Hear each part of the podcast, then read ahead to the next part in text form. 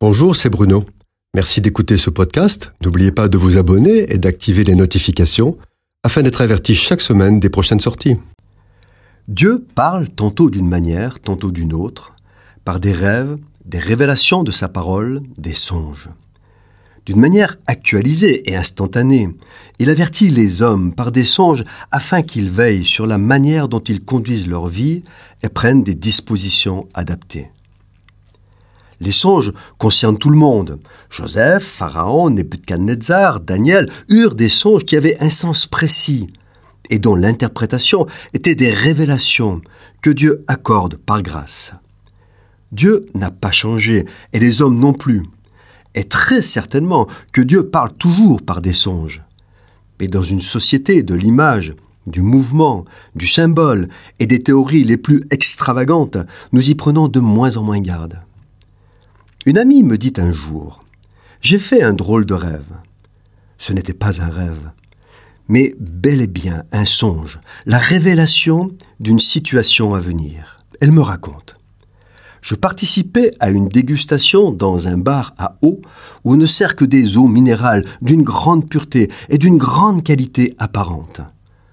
Tout le monde est assis ou allongé sur des coussins dans un style oriental. Une hôtesse asiatique sert des eaux. J'eus alors le désir d'aller voir la source de ces eaux si merveilleuses. L'hôtesse indique qu'il y a un train à crémaillère, comme on en trouve dans les Alpes, et qui conduit à ce paradis glacial des eaux pures.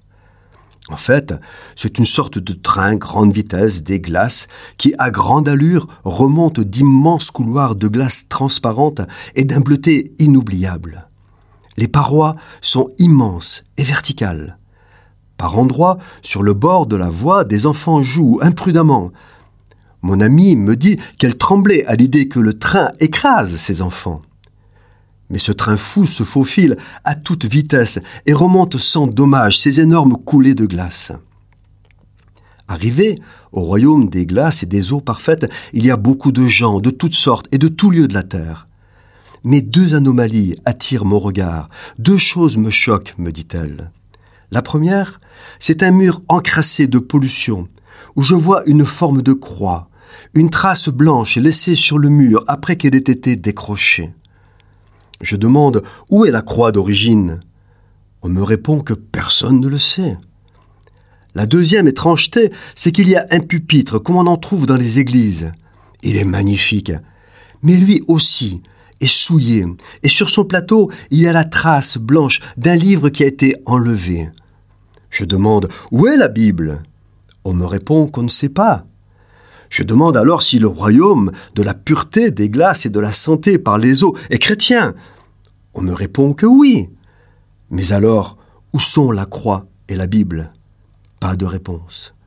Je suis face à un mur d'incompréhension et d'indifférence, et c'est alors que je me réveille. À son écoute, j'étais abasourdi et effrayé un royaume dit chrétien, où il n'y a ni croix, ni Bible. Est-ce cela l'avenir? Cette chronique a été produite par Bruno Oldani et Jacques Cudeville.